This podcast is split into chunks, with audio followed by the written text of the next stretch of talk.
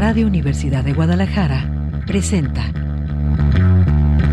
Cosa Pública 2.0. Rubén Martín y Jesús Estrada con los asuntos sociales y políticos más importantes del día.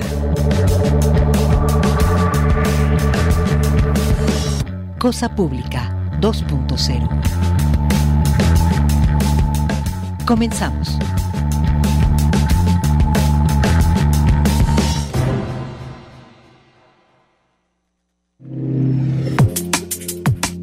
¿Qué tal? Bienvenidos a Cosa Pública 2.0, este programa que presentamos y preparamos con muchísimo gusto todos los días de lunes a viernes en este horario de 3 a 4 de la tarde para presentarle una selección de los temas sociales y políticos más relevantes de la agenda informativa.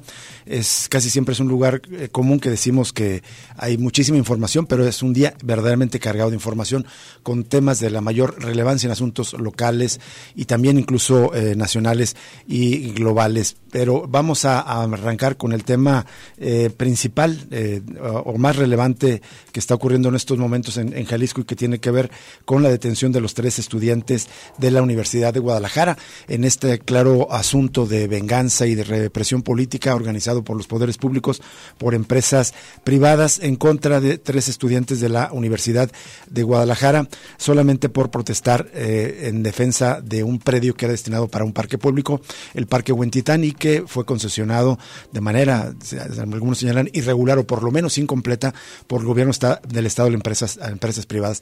Todo indica, estamos eh, en una jornada donde inició a las 8 de la mañana con la, el reinicio de la audiencia del juez eh, para determinar finalmente si vincula o no a proceso a estos tres estudiantes de cine y entonces eh, vamos a, perdón, a estos tres estudiantes de la Universidad de Guadalajara a ver si con Omar, a ver si con Omar.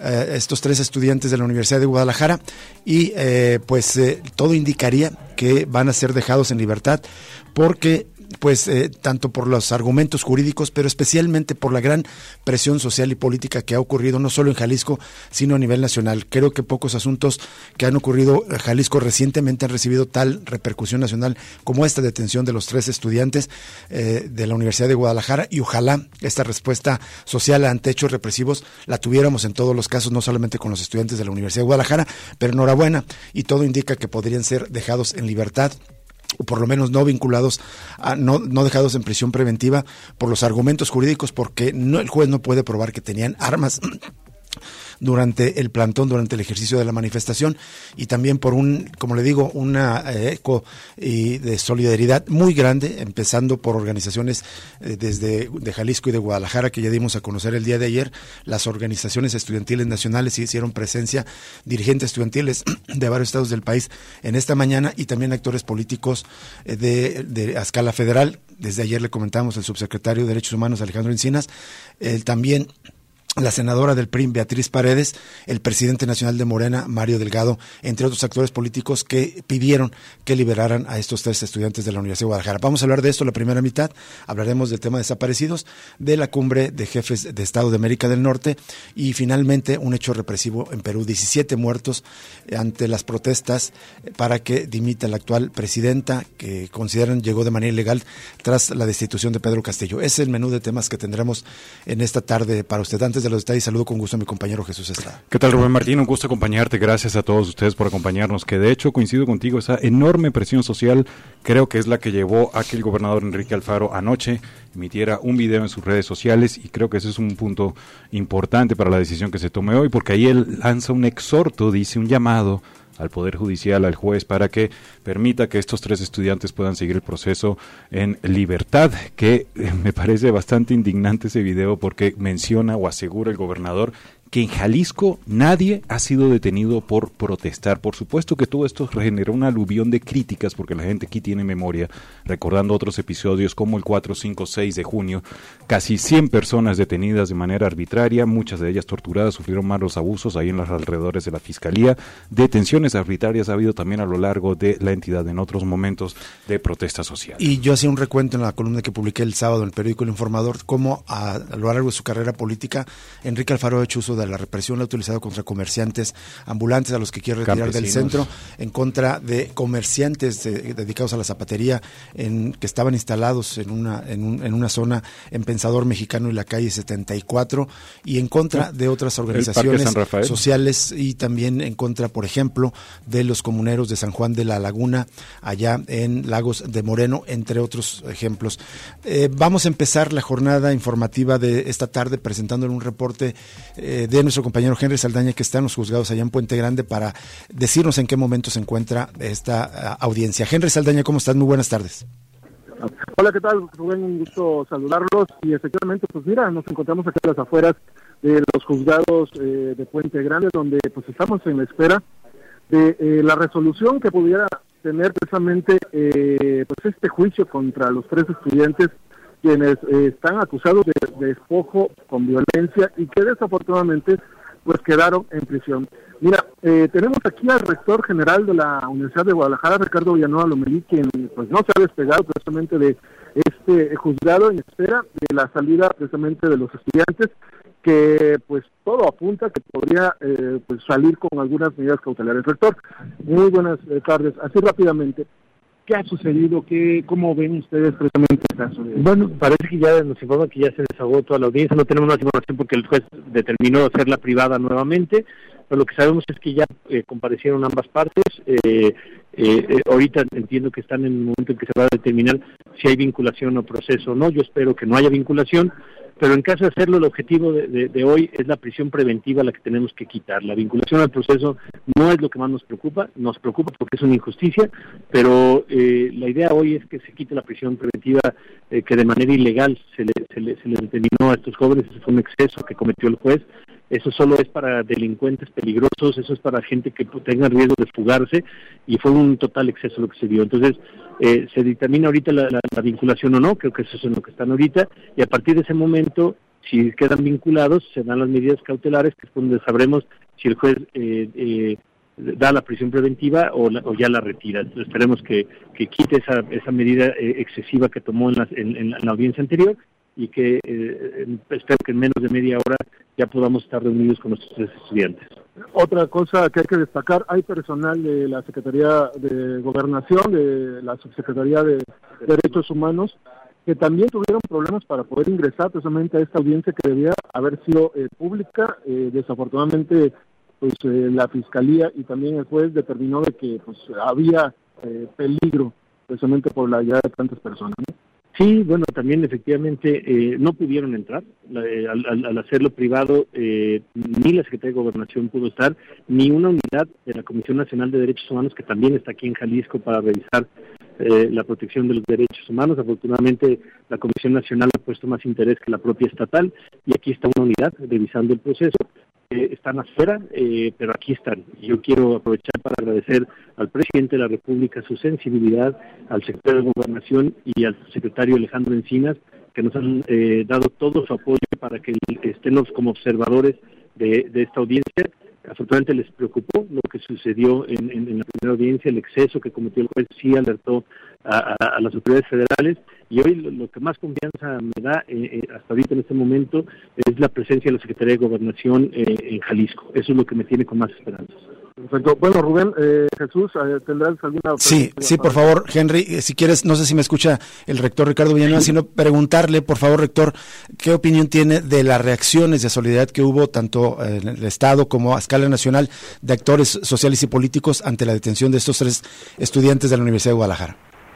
No, bueno, es que son conmovedoras, ¿no? Todas las, las eh, nos dio un poquito de esperanza cuando vimos un escenario negro en donde los jueces se someten a los designios de Casa Jalisco, donde no hay división de poderes, donde hay un exceso de, de manejo del poder eh, la solidaridad de la sociedad civil organizada, de las organizaciones de vecinos, de la NUYES, de la Organización Continental Latinoamericana, que estén aquí 22 estados, los representantes estudiantiles de, casi todo el país estén en Jalisco, eh, bueno, sin duda del gobierno federal, como ya lo dije, de, la senadora eh, eh de Beatriz Paredes, la senadora, de Mario Delgado, eh, presidente nacional de Morena, eh, todos los partidos políticos, ¿no? Y en lo local también, eh, la reacción eh, ante este exceso de autoridad, ante un, autoritarismo ya en Jalisco, creo que una vez más se demuestra que, que, la sociedad civil y, los equilibrios es lo único que puede impedir un autoritarismo. Entonces, yo estoy conmovido y también de la elección de la comunidad universitaria. Miles de personas durmieron fuera de su casa eh, y es lo menos que podemos hacer por, jóvenes que estuvieron 144 noches fuera de su casa defendiendo un parque. Creo que lo menos que podríamos hacer es dormir como ellos en una casa de campaña. El día de hoy yo en el campamento y, y es sido conmovedor, Rubén, y esperanzador, porque verdaderamente cuando uno vive estas cosas, cuando uno se decepciona de la política, no, cuando uno se decepciona eh, de vivir en un estado donde todos los límites se han roto. ¿Qué tal? Eh, Henry, rector, te saluda Jesús Estrada. Quería preguntar si usted cree que esas expresiones de solidaridad son lo que llevaron al gobernador Enrique Alfaro a emitir ese video el día de ayer en la tarde donde hace un exhorto al Poder Judicial, al juez, para que los estudiantes lleven el proceso eh, en libertad. Sin duda, sin eh, eso sabíamos que se iba a resolver con la presión política, con la parte jurídica, pero el derecho y la justicia ya iban por encima de ellos totalmente la importancia y la frustración era ver cómo el derecho no estaba y no hay que la reacción eh, de los políticos, de los senadores, de los diputados, de los presidentes del partido, eh, de, la de, la de todos, es la que haber hecho cambiar la indicación que, que, el, gobernador tenía al juez. Entonces, gracias a un movimiento, apoyo, creo que por fin, creo que, despertó la oposición en Jalisco. Si los poderes han despertado, eh, bueno que, que ya la clase política empiece a despertar y ojalá de, del yugo en el que nos tiene el gobernador nos quiere a todas las instituciones y a las personas. Finalmente, rector Ricardo Villanueva, eh, digamos, el escenario deseado, esperado, por toda la presión, por los argumentos jurídicos, es que sean, no sean dejados en prisión, eh, eventualmente sí vinculados. Pero, ¿qué pasaría si el juez decide que sigan en prisión? ¿Qué, ¿Cuál sería la postura de la Universidad de Guadalajara?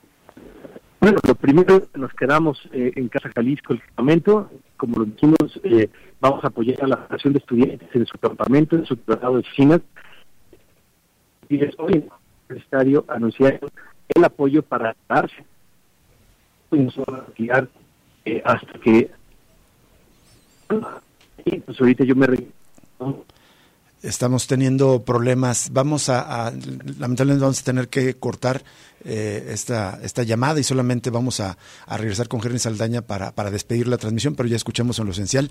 Están esperando que no se les vincule a proceso y si es fuera así, seguiría el plantón fuera de Casa Jalisco. Vamos a aprovechar para hacer un corte y solamente regresamos con Jeremy Saldaña para despedir este enlace que nos tiene de primera mano allá en los juzgados que este, de Puente Grande. Vamos al corte y volvemos.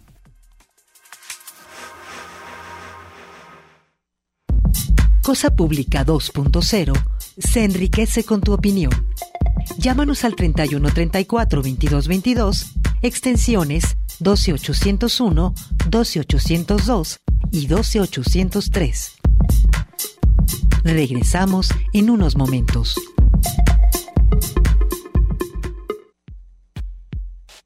Cosa Pública 2.0. Regresamos.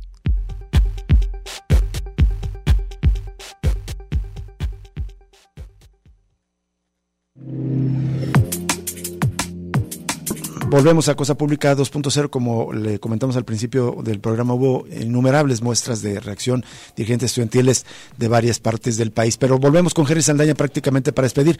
Henry, perdón, pues tuvimos problemas de comunicación y tuvimos que cortar la entrevista con el rector, solamente para despedirnos. Efectivamente, muchas gracias Rubén. Eh, Jesús, pues aquí estaremos en espera de que pues dé la determinación precisamente del juez. Así es. Y por favor, Henry, en cuanto esté la, la, la, la, terminación de la sesión, si estamos al aire, por favor, esperamos tu enlace para compartirlo con la audiencia. Y también agradece al rector Ricardo Villanueva por los minutos que nos dedicó ahorita al programa. Bueno, ya fue el mensaje con Henry. Parece que tuvimos otra vez problemas, pero ya esperemos ya, ya prácticamente para despedir. Bueno, vamos a escuchar ahora lo que dijo Enrique Alfaro ayer. Evidentemente, ante la presión, se vio obligado a tener que intervenir y quiso todavía medio enmendar la plana, insistiendo en que se trata de un asunto entre particulares, pero que él estaba a favor de que lo liberaran. Vamos a escuchar a Enrique Alfaro. Desde el primer día de mi gobierno he defendido el respeto a la independencia y autonomía de los poderes públicos del Estado. Siempre he creído que mucho daño le hicieron a Jalisco en el pasado los intereses políticos que secuestraron a las instituciones para hacer negocios y para acumular poder. En especial, creo firmemente que no se debe, desde el gobierno, interferir en los procesos relacionados con la impartición de justicia, porque esa no es nuestra competencia constitucional. El problema, justamente, es que durante mucho tiempo, desde el Ejecutivo y desde las oficinas de quienes ejercían controles sobre jueces y magistrados, se buscaba influir en los juicios entre particulares en materia mercantil, familiar, civil y penal. Por eso, respetar las decisiones del Poder Judicial y mantener una comunicación institucional respetuosa entre iguales ha sido y será una premisa de mi gobierno. También desde un principio he defendido la idea de que la ley debe aplicarse sin distinciones de ningún tipo y que la prevalencia del Estado de Derecho debe ser un compromiso permanente de las instituciones encargadas de procurar e impartir justicia. Por estas dos razones, hasta el día de hoy, yo no he opinado ni expresado mi postura sobre la disputa legal que llevan una empresa inmobiliaria contra un grupo de estudiantes que presuntamente invadieron un predio particular durante más de 100 días en el año 2021. El gobernador del estado no puede inmiscuirse en un asunto entre particulares. El gobierno de Jalisco no forma parte de esta disputa legal y corresponde estrictamente al Poder Judicial resolver el asunto conforme a derecho. Sin embargo, no puedo guardar silencio cuando con mentiras vulgares se ha pretendido construir la idea de que hay un grupo de estudiantes en la cárcel por manifestarse y que esto es producto de las instrucciones del gobernador. Esto es absolutamente falso y quiero, como siempre lo he hecho, de frente y hablando con la verdad, explicar por qué. Primero, porque nadie ha sido detenido por protestar. En Jalisco se respeta el derecho a la libre manifestación de las ideas y hemos atendido y procesado cientos de manifestaciones sin que jamás, jamás se haya detenido a alguien. El proceso que enfrentan estos jóvenes no es por manifestarse, sino por una denuncia de hechos presentada por un particular por el probable delito de despojo de inmuebles y aguas previsto en el Código Penal de nuestro Estado. Y es producto de una denuncia interpuesta por los dueños del terreno, no por el gobierno de Jalisco. El terreno que estos jóvenes dicen que es un parque, no es un parque, sino una propiedad privada. Este predio hace años fue propiedad del municipio de Guadalajara y fue vendido en el año 2008 por el gobierno municipal, siendo entonces presidente Alfonso Petersen. Su cabildo autorizó la venta y este decreto fue avalado por un consejo del que, por cierto, formaba parte de la Universidad de Guadalajara. Los dueños de este terreno están en todo su derecho de exigir que se aplique la ley contra quienes a su juicio lo invadieron ilegalmente. Es al Poder Judicial, no al Poder Ejecutivo ni al gobernador, a quien le toca resolver el tema y hacer justicia. Insisto, no hay ningún estudiante detenido por protestar y no hay ninguna intromisión de un servidor en un asunto que es entre particulares y que compete resolver al Poder Judicial. Sin embargo, por la manera en que algunos intereses han manejado políticamente este asunto, considero importante encontrar una salida que evite que el conflicto escale y se siga mezclando con la agenda política. Por ello, con absoluto respeto al Poder Judicial y en el marco de la comunicación institucional entre poderes que siempre hemos tenido, hago un exhorto para que se encuentre una ruta que permita que los jóvenes enfrenten su proceso fuera de la cárcel. Siempre he tenido mis reservas respecto a la prisión preventiva oficiosa y por eso creo que sería correcto encontrar dentro del marco legal el mecanismo para que el día de mañana puedan seguir el juicio en libertad sin que esto signifique exonerar a nadie sobre las razones que hay detrás de toda esta campaña de mentiras y ataques contra los poderes públicos, no hablaré en esta ocasión. Todo en su debido momento. Por lo pronto, lo importante es encontrar el camino para que los jóvenes puedan enfrentar a la justicia en libertad. Confío en que con la voluntad y sensibilidad del Poder Judicial esto sea posible.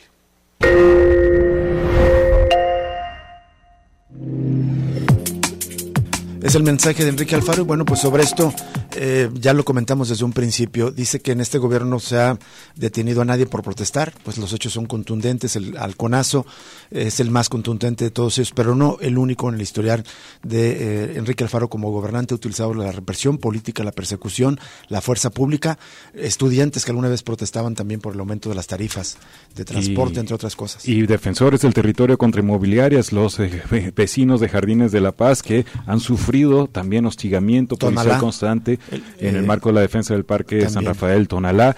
Bueno, ya no es directamente del gobierno del Estado, pero también ojalá todos nos solidarizáramos con los eh, integrantes del Comité Sabemos del Bosque, el Nixtiquil, que también están sufriendo una criminalización y tienen también pues, unos procesos, pero ante la Fiscalía General de la República. Y sobre el tema que insisten que es en particulares, vamos a compartir en nuestras redes sociales un trabajo de nuestra amiga y compañera Sonia Serrano, que desde el día de ayer publicó el diario NTR, y otro de nuestro compañero Víctor Chávez Ogazón, que hace un recuento. También la columna de Carlos Martínez eh, Macías en el diario Milenio es muy claro, o sea, esa no se puede decir que es un asunto cerrado y solamente entre particulares, porque las empresas a quien originalmente se concesionó ese parque incumplieron el contrato y no solo eso, sino que se dieron los derechos de manera ilegal sin la autorización de Cabildo, cuando eh, inicialmente el gobierno de Alfonso Petersen entregó esta concesión a la empresa española inmobiliaria española Mecano Américas.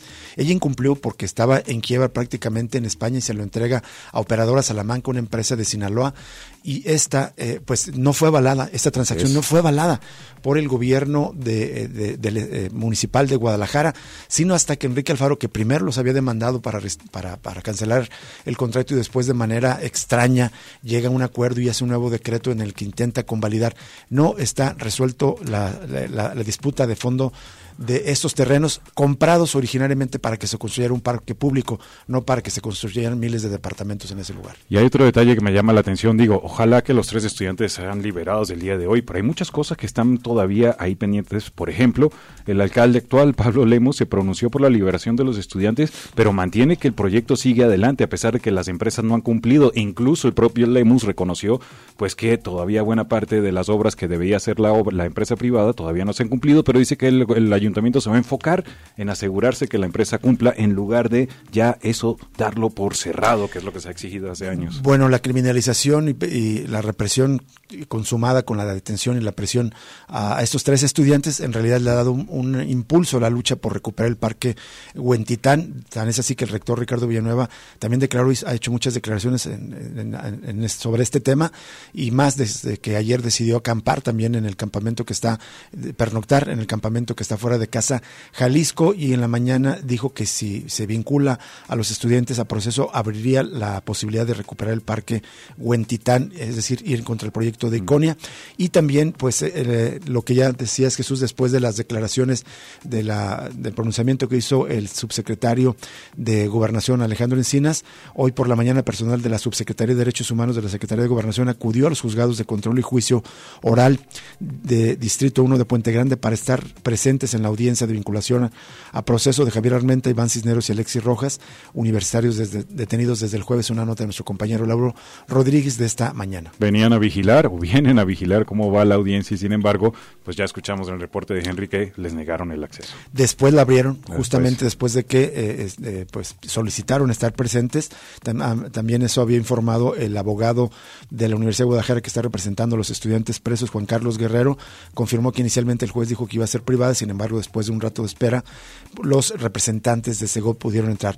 Bueno, y en este marco de reacciones, estudiantes de diferentes partes del país estuvieron presentes este martes en la sesión de Consejo General Universitario para unirse a la exigencia de liberar a los alumnos de la UDG, Javier Armenta, Ili Chisneros y Alexis Rojas. Ese es otro punto importante a destacar.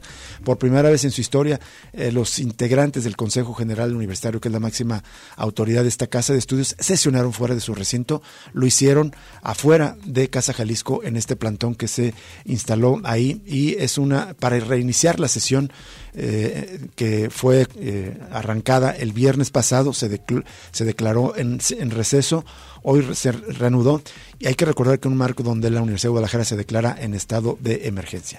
Y bueno, también eh, representantes de estudiantes de diferentes entidades como Querétaro o Morelos estuvieron presentes ahí. Vamos a dejar ya en las redes sociales una nota de nuestra compañera Fátima Aguilar que conversó con varios de los dirigentes de las federaciones estudiantiles de estas entidades. Todos consideran que es alarmante lo que ha hecho el gobierno de Jalisco contra estos tres estudiantes por resistirse a, a esta obra privada. Y como decíamos, hubo muchísimas reacciones, entre otras la del presidente del Partido Movimiento de Regeneración Nacional, Mario Delgado. Vamos a escuchar lo que respondió cuando a pregunta expresa le preguntaron qué opinaba sobre la detención de tres estudiantes aquí en Jalisco y esto es lo que respondió el presidente, el dirigente nacional del partido gobernante en este momento en el país. Bueno, hay este nuestros compañeros de Morena en Jalisco han estado eh, muy atentos a los hechos que ocurrieron desde finales del año pasado, en los últimos días eh, de diciembre, y a partir del 5 de enero pasado, donde se le dictó prisión preventiva oficiosa, es decir, se encarceló a eh, tres estudiantes, Javier Armentaraiza, Iván Ilich Vladimir Cisneros y José Alexis eh, Rojas, eh, que fueron encarcelados por el gobierno de Alfaro en un acto eh, artero de represión que no nos gusta ver en nuestro país, que no nos gusta ver en Jalisco. Cómo se viola el derecho a la manifestación, a la libre expresión de estos estudiantes y el gobierno de Alfaro decide encarcelarlos. Nosotros no estamos de acuerdo con ningún tipo de injusticias, con ningún tipo de eh, manifestación que sea de eh, coartada, abusando claramente de la autoridad que tiene el gobernador. Eh, ojalá se resuelva este asunto pronto, por lo pronto nos solidarizamos con los estudiantes y con todos los universitarios que están reclamando de manera justa la libertad inmediata de estos eh, jóvenes. Es increíble que un gobierno estatal prefiera defender los intereses eh, que hay ahí, al parecer, para construir edificios en lo que los estudiantes quieren que sea un parque y recurran a coartarles la libertad, a encarcelarlos, eh, para que no sigan con esta manifestación pues así son los gobiernos que no provienen de una lucha por la libertad y por la democracia como es Morena. Así son los gobiernos de movimiento ciudadano y exigimos la libertad de estos jóvenes estudiantes. Ya regresa Cosa Pública 2.0 con Rubén Martín y Jesús Estrada.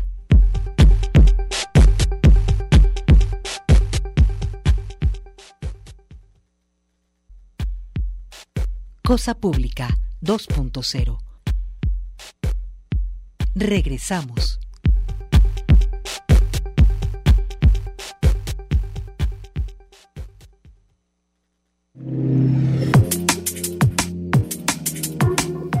Bueno, seguimos con más información en este recuento de acciones que desde el día de ayer y durante el día de hoy se han llevado a cabo para exigir la liberación de estos tres estudiantes encarcelados. Hay una nota de nuestra compañera Elizabeth Ortiz en la que nos cuenta que ayer eh, eh, hubo una acción frente a la rectoría y el edificio administrativo de la Universidad de Guadalajara, donde varios estudiantes reclamaron y lanzaron un grito por la libertad de los estudiantes. También eh, se destaca que el mismo Javier Armente, el expresidente de la FEU, ahora preso, envió una petición a la presidencia de la República, eh, directamente al presidente Andrés Manuel López Obrador, para que intervenga en el caso en sobre eh, el que fue privado de la libertad y el oficio fue firmado ayer como recibido el 9 de enero, entre otras acciones. Y en este contexto, pues vale la pena reclamar, perdón, eh, destacar la postura que tiene el partido gobernante aquí en Jalisco.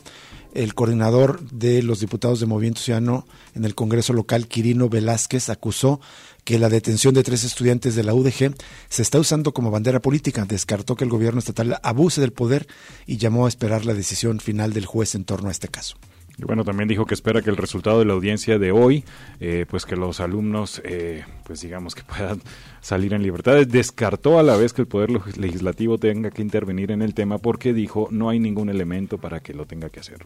Y entre las reacciones de actores nacionales o estatales, actores políticos, comentamos de la senadora del PRI, Beatriz Paredes, a las autoridades judiciales de Jalisco, rechazo categórico a la persecución y encarcelamiento de estudiantes, los jóvenes Francisco Javier Armenta, José Alexis Rojas, Rojas e Iván Ilich Vladimir Cisneros han sido detenidos arbitrariamente por defender la justa causa de los vecinos de Huentitán, Jalisco, que reclaman un parque público y la preservación de espacios verdes. Exigimos a las autoridades judiciales que actúen con criterio y no abusen de la figura de prisión oficiosa en demérito de la justicia. Libertad inmediata para los estudiantes que se hace la persecución.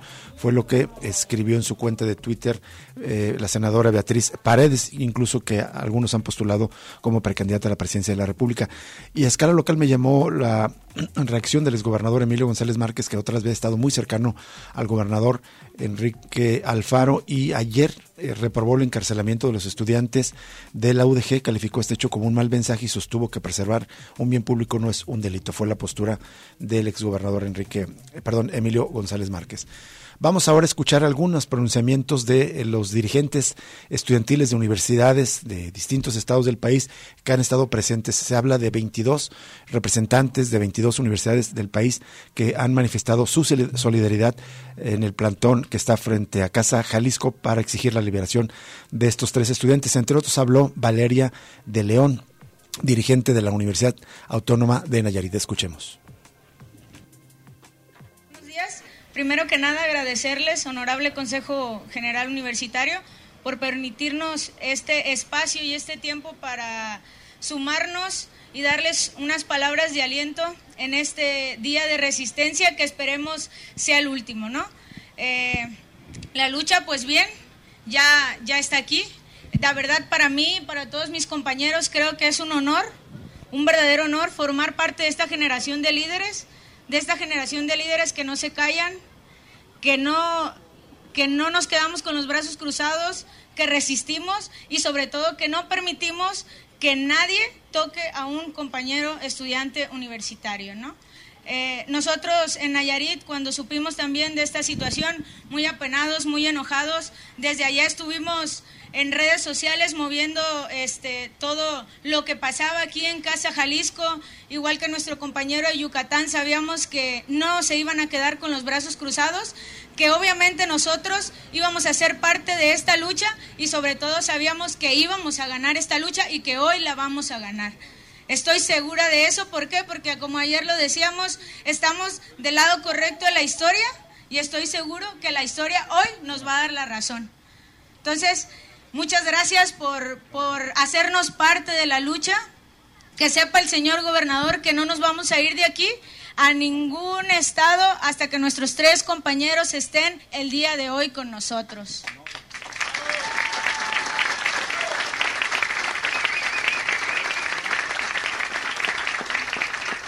Gracias por, por, seguir resistiendo, gracias por ser inspiración también para cada una de las federaciones por su fuerza, por su entrega. Que viva la FEU, que viva la UDG y que vivan las y los estudiantes.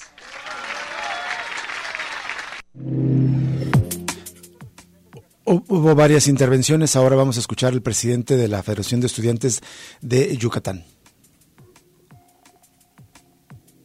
Consejo General Universitario, a los estudiantes que nos acompañan, a la presidenta de la Federación, muchísimas gracias por, por recibirnos e invitarnos a esta lucha. También creo que debemos reconocer a todas aquellas personas que están aquí, que siguen aquí y que están desde, las primeras manifestaciones en el Parque Huentitán.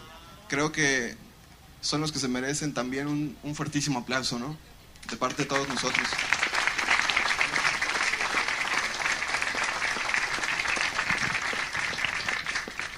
Primero queremos agradecerles por su hospitalidad, de verdad que siempre nos reciben de una muy buena manera. Creo que nos dejan muy claro que esta comunidad está muy, muy unida, esta comunidad es muy valiente, yo creo que se, siempre se han caracterizado justo por este, esta fuerza con la que ustedes se unen y luchan por estas causas sociales. Cuando nos enteramos de la noticia desde Yucatán, nos sentimos angustiados porque tres estudiantes habían sido privados de su libertad por defender un parque que pertenece a la comunidad. Estábamos muy apenados por, por esta situación, muy enojados, pero si de algo estábamos seguros, era que esta, esta comunidad no se iba a quedar con los brazos cruzados. Sabíamos que iban a tomar acción, sabíamos que se iban a organizar, sabíamos que esto no se iba a quedar así Y de verdad que, pues bueno, antes de, de despedirme me gustaría agradecerles muchísimo por recibirnos. De verdad que reconocemos mucho su lucha, la respetamos mucho y pues bueno, sabemos que, que, están, o sea, estamos muy convencidos de que están luchando de la manera correcta, de que están luchando justo como se debe de hacer y que los estudiantes no se tocan. Y creo que está muy bien que dejen todos aquí, toda la comunidad, deje eso muy en claro. Entonces, agradecemos muchísimo por recibirnos aquí y bueno, también estamos muy agradecidos por coincidir con ustedes en esta lucha tan importante. Muchas gracias. Bien, esta es una de, las eh, más intervenciones que hubo afuera de Casa Jalisco en esta sesión de Consejo General Universitario que se declaró, eh, se reinició y que está sesionando de manera eh, extraordinaria ahí afuera en la calle. Vamos a otros asuntos. Ah, desde el día de ayer le compartimos esta postura extraña eh, mientras se persigue a estudiantes por defender un parque público. Los autores de un ah, homicidio como el de Aristóteles Sandoval pues están prácticamente prófugos, los autores materiales y según a pesar de todo esto la Fiscalía del Estado insiste en que ya está todo resuelto, ya está aclarado. Vamos a, a, compartir esta nota de los colegas del diario Mural, Mural donde dicen que la Fiscalía se hunde sola en el intentar defender el caso Aristóteles sin abundar en detalles, el fiscal del Estado, Luis Joaquín Méndez, aseguró que cuentan con datos para determinar el móvil del asesinato de Aristóteles Sandoval y que el crimen fue aclarado a pesar de que no hay detenidos. En el proceso ha habido inconsistencias y, diversas faltas de pericia por parte de las autoridades. Hace un buen recuento mural. Comienza el 6 de febrero del año 2021, cuando la Fiscalía informó que ya habían identificado a los dos autores del homicidio y difundió también fotos en la que no se distinguían los rasgos de los señalados. También se ofreció un millón de pesos a quien brindara información sobre los sospechosos, de los cuales uno estaba sin identificar, pues en la ficha aparecía como NN. Ese mismo mes fue reportado como desaparecido José Manuel, alias justamente Manu Vaquita, el socio del lugar donde se perpetró el crimen y quien acaba de salir en libertad. En abril de 2021, la OFAC del gobierno de Estados Unidos señaló a Carlos Andrés Rivera Varela, alias La Firma, y a Javier Gudiño Aro La Gallina como ligados al asesinato. Ambos, según el reporte, trabajaban para Gonzalo Medina Gaitán, alias El Sapo, presunto jefe de plaza en Puerto Vallarta. En las investigaciones de la Fiscalía Estatal no se ha dado información acerca de ellos. Luego, el 10 de abril del año pasado, fue capturado en la Ciudad de México este sujeto Manu Vaquita, ya que presuntamente él estuvo reunido con Saúl N., alias El Chopa, es uno de los capos del cártel Jalisco que fue identificado como el autor intelectual del crimen del exgobernador. Seis días después fue vinculado a proceso por el homicidio y por intentar encubrirlo. El juez le fijó un año de prisión preventiva mientras se desahogaba su proceso. El 22 de abril eh, el Chopa y Moisés Enes fueron detenidos tras enfrentarse a tiros contra autoridades federales de Puerto Vallarta. El primero murió y el segundo fue vinculado ocho días después, pero por delitos contra la salud y portación de armas de uso exclusivo del ejército. Y bueno, el viernes pasado este sujeto Manu Vaquita, el que gerente del local, quedó en libertad tras no poder sostener el proceso por homicidio. Es una fiscalía y apenas ayer las autoridades informaron que buscan ligar a Moisés N con el homicidio de Sandoval, pese a que ya lleva más de ocho meses detenido y en esta extraña explicación, pues eh, el titular del Poder Judicial salió a tratar de explicar lo que hizo la Fiscalía. La Fiscalía del Estado decidió por estrategia retirar el cargo que vinculaba directamente al propietario del bar Distrito 5, Manu Vaquita, con el asesinato del exgobernador Aristóteles Sandoval, explicó el magistrado presidente del Supremo Tribunal de Justicia, Daniel Espinosa Licón. También señala que al haberse desistido la Fiscalía de presentar cargos por el homicidio del exgobernador, este empresario quedó en libertad al solo quedar procesado por el encubrimiento del crimen, dijo el magistrado. La representación social determina que no se le eh, no le va a dar para justificar la responsabilidad, sí el delito, pero no la responsabilidad. Por eso la estrategia que decide la Fiscalía es solicitar el sobreseimiento del homicidio. En una nota, nuestros compañeros del diario de Terra añaden que Espinosa Licón dijo que eran incompatibles los dos delitos que originalmente la Fiscalía del Estado quería imputar contra el propietario del bar, pues el encubrimiento de un crimen no podría ser paralelo a la participación en el crimen, por lo que finalmente se descartó la colaboración directa en el homicidio. Tenía vinculación al proceso por dos delitos en dos momentos distintos, uno por el homicidio y dos por encubrimiento. Evidentemente que no pueden coexistir estos dos delitos, o eres autor del hecho delictivo o coautor o partícipe, o solamente encubriste el hecho delictivo Si esto es cierto lo que dice, qué pésima estrategia de la Fiscalía del Estado en este caso. También señala que al únicamente eh, señalar a Manu Vaquita por el encubrimiento, la Fiscalía acordó con el señalado acudir a un procedimiento abreviado para cerrar el caso y ya pues quedó en libertad por los meses que ya había pasado en prisión preventiva. Y así de esta manera, con este desastre, es que la Fiscalía asegura que el caso está aclarado y resuelto. Y bueno, evidentemente hubo reacciones en el PRI eh, que dicen que no hay justicia. En el caso del homicidio del exgobernador Aristóteles Sandoval, simplemente no hay justicia, lamentó el coordinador de los diputados del tricolor, Hugo Contreras Cepeda, quien esto respondió al conocer que en un video de menos de dos minutos el fiscal estatal Luis Joaquín Méndez dio por esclarecido el caso.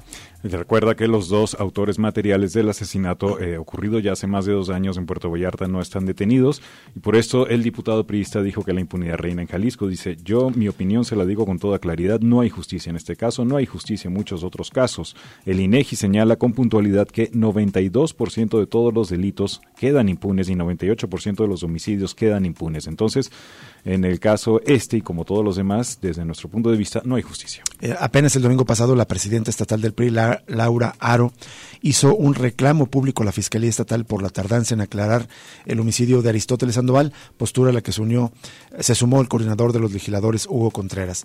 Bien, vamos a una pausa y regresamos con más información aquí en Cosa Pública y les recordamos que estamos en información en curso sobre el tema de la audiencia en la que eh, se decide si siguen en prisión o no los tres estudiantes universitarios detenidos por reclamar que eh, el parque Huentitán siga como un espacio público y no como un negocio inmobiliario.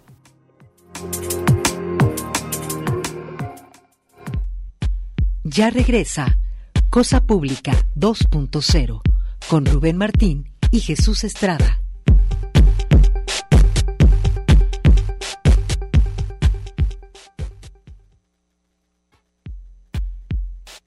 Cosa Pública 2.0. Regresamos.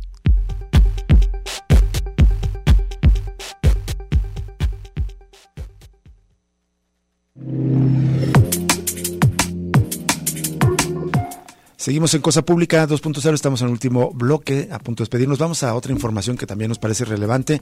Ayer, durante la inauguración de las instalaciones del sistema de videovigilancia C5 en Guadalajara, el presidente municipal eh, Tapatío, Pablo Lemos, afirmó que se utilizará para prevenir y localizar a personas desaparecidas una vez que se liciten las 300 cámaras que hacen falta. Dijo que el C5 apoyará de prevenir el delito de desaparición forzada y a la localización de los seres queridos de estas familias que tanto están sufriendo, se refiere a los colectivos de familiares. Dijo que actualmente se tiene una estrategia de difusión de las cédulas de búsqueda en tesorerías municipales y en la presidencia municipal, pero ahora con la tecnología del C5 dice que se va a localizar a personas desaparecidas. Afirmó que se trabaja coordinadamente en la localización de los desaparecidos y prevención del delito. Pablo Lemos adelantó que para este fin se utilizará tecnología de identificación de rostros. Dijo que esa es la siguiente trapa y eso va a permitir la localización de personas y la prevención de la desaparición forzada. Ojalá, porque es un desastre, la verdad, la calidad de las imágenes del C5. Lo hemos visto en muchísimos reportes de compañeros de la prensa que casi ni se identifican, por ejemplo, números de algunos vehículos. Ahora esto del rostro, ojalá, eh, en serio, que llegue a cumplirse este, esta promesa de Me parece muy buena noticia, pero me parece tan desalentador que apenas se intente usar esa tecnología para buscar a los desaparecidos cuando hace años que existen estas cámaras de videovigilancia y qué terrible que apenas se esté tratando de utilizarlas. Bueno, sigue información también, eh, sigue la búsqueda de los jóvenes que desaparecieron en Zacatecas, jóvenes originarios de Colotlán, Daniela Márquez, Viviana Márquez, que son hermanas, Paula Vargas, que es prima de las dos primeras, y José Gutiérrez, eh, novio de Daniela Márquez, son los cuatro jóvenes que desaparecieron en Navidad en los límites entre Zacatecas y Jalisco. Ellos son profesionales y dedicados a su trabajo, dijo Daniel Márquez, padre de, de Daniela y Viviana, quien espera pronto encontrarla. Sigue reclamando, evidentemente, la familia, los amigos, la población de Colotlán, la localización de estos cuatro jóvenes y de muchos más que han desaparecido en semanas recientes. El señor pues Márquez habló de los cuatro jóvenes, explicó que las hermanas Daniela de 31 años y Viviana de 26, su prima Irma de 27 años y José Melesio de 36, eh, quien también tiene nacionalidad estadounidense, dijo que Daniela es diseñadora y de interiores, Viviana es maquillista y Paola, su sobrina, es diseñadora de modas, mientras que José, el novio de Daniela, es arquitecto, ciudadano estadounidense y todos son muy trabajadores y dedicados. Bien, vamos a más información ya para antes de terminar el programa. Hay la, esta reunión de jefes de Estado de la Cumbre de América del Norte, en la, en la que participa el presidente López Obrador de México, por supuesto, el presidente Joe Biden y el primer ministro de Canadá, eh, Justin Trudeau. Eh, en, su reunión bilateral, ayer tuve una reunión bilateral, en este momento se está celebrando la trilateral en Palacio Nacional, pero ayer durante la tarde-noche, en la reunión bilateral efectuada en Palacio Nacional, los presidentes de México, Andrés Manuel López Obrador, y de Estados Unidos, Joe Biden, reafirmaron el compromiso de abordar las causas profundas de la migración en la región. Por la mañana, el mandatario, el mandatario mexicano elogió las políticas anunciadas en la Casa Blanca para dar permisos humanitarios a ciudadanos de diferentes naciones, lo que constituye un viraje respecto de políticas del pasado. López Obrador consideró que estas medidas son una lucecita en el túnel, destacando que la visión del problema migratorio que tiene Biden es un viraje con respecto a las políticas del pasado. Según el comunicado de la Casa Blanca, ambos mandatarios coincidieron en instrumentar enfoques innovadores para abordar la migración irregular de conformidad con la Declaración de Los Ángeles sobre migración y protección. Bueno, y en otro punto, al comienzo de la reunión bilateral entre México y Estados Unidos, el presidente López Obrador le pidió a su homólogo Joe Biden que se deje de lado el olvido en que la nación vecina ha tenido América Latina y el Caribe.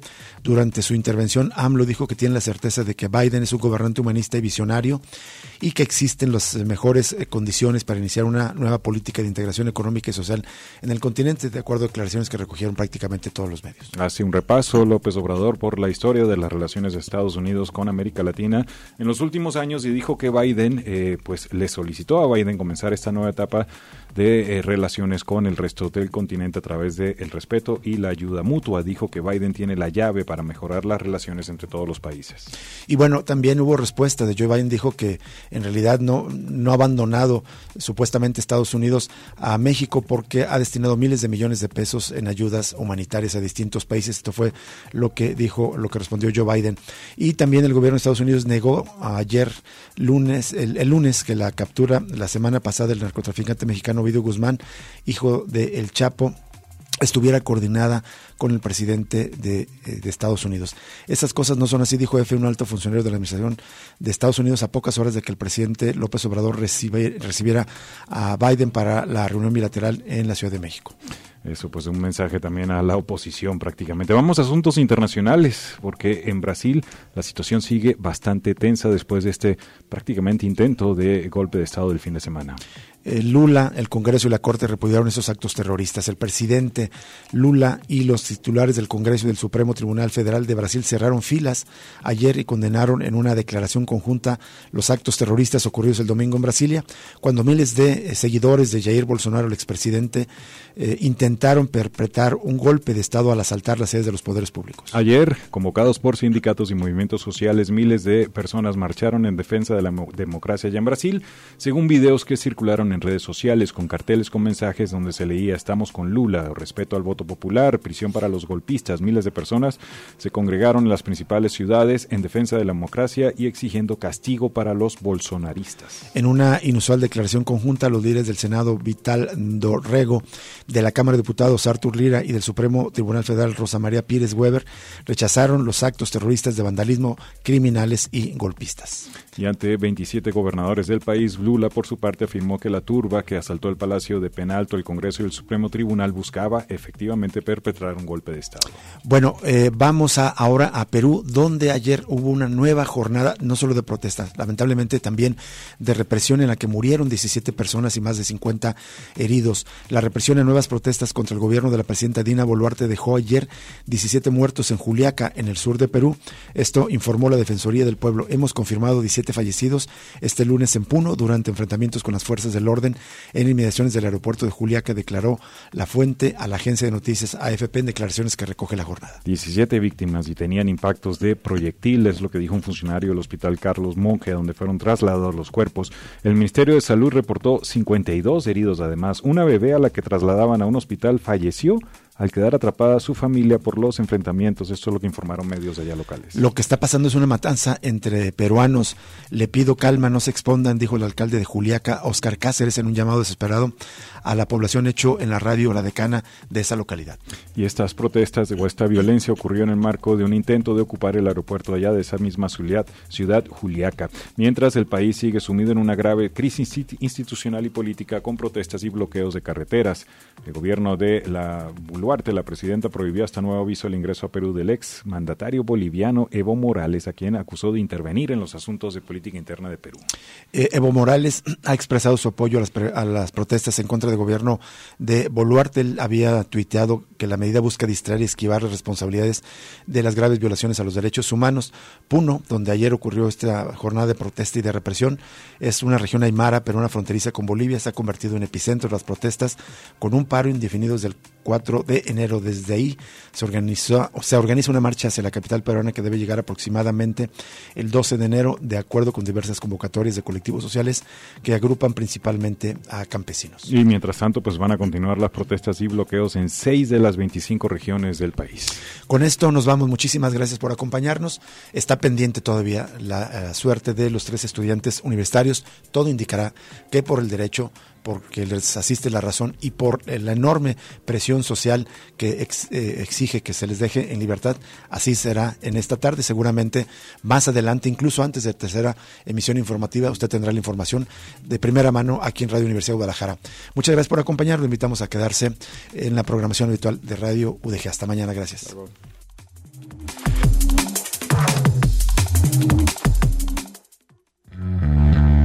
Radio Universidad de Guadalajara presentó Cosa Pública 2.0. Rubén Martín y Jesús Estrada con el análisis crítico de la actualidad. Cosa Pública 2.0. Gracias por escucharnos.